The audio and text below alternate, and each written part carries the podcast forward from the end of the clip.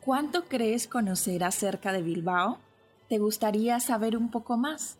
Acompáñame a descubrir hasta lo más recóndito de esta preciosa ciudad. Estás escuchando Crónica de Bilbao. Bienvenidos a un nuevo episodio de Crónica de Bilbao. El día de hoy hablaremos acerca del tren de la Raún, un coqueto tren de cremallera que sube a tan solo 8 kilómetros por hora hasta la cima del monte Larrún, de 900 metros de altura. Es el mejor método para llegar a un mirador de 360 grados sobre los valles y las montañas de los Pirineos. Desde allí se alcanza a ver la costa de las Landas y el Cantábrico, entre la bruma y los destellos de los pastos.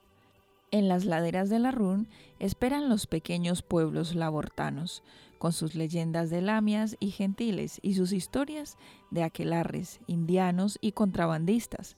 Son de nombres vascos y franceses, Ainhoa, Ascaine. En las cuevas de Sara se pueden contemplar los restos del hombre prehistórico y del oso cavernario. Hablemos del Monte Larrún. La cima del Monte Larrún se encuentra a 900 metros de altura y es la última cumbre, o la primera, de los Pirineos. Es la muga natural entre Lapurdi y Navarra, muy cerca también de Guipúzcoa, y desde allí se tiene una maravillosa vista de todo el paisaje laburdino, la costa de las Landas, la llanura de Aquitania, Jaisquivel, Ayaco Arría, Bastán, Pirineos y al fondo el Cantábrico, nada más y nada menos que 360 grados de mirador. El tren cremallera de la Run o de la Rune conserva el aspecto que sus creadores le dieron en el primer cuarto del siglo XX.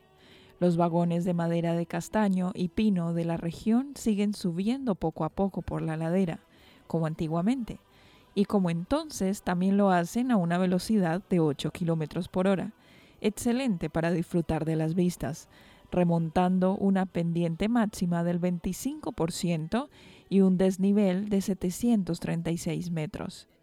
El recorrido dura 30 minutos y empieza en el collado de San Ignacio, en la carretera entre Ascaine y Sara.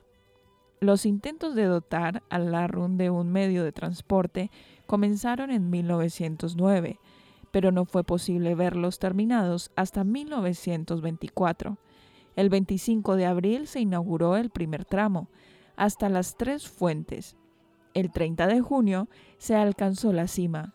En principio fue concebido para dar servicio a las canteras de la zona, pues el turismo no existía. La crisis de los 30 hizo que cerrara durante varios años. Lo mismo ocurrió entre 1940 y 1944, por culpa de la ocupación alemana. Hablemos ahora del medio natural. Las rocas que forman el monte son areniscas y pudingas, que dan acidez a las tierras. Son las landas, pastos en los que se ven ovejas, lachas entre el verde de los prados. Antes había bosques de hayas, apreciables todavía aunque muy reducidos. Hay también robles, helechos y argomas. El lugar fue reforestado también con pino de Córcega. Cerca de las tres fuentes se visitan las turberas, ecosistemas más bien escasos, que se forman con la muerte de los musgos esfangos, las plantas carnívoras, droseras, esperan mientras comen insectos.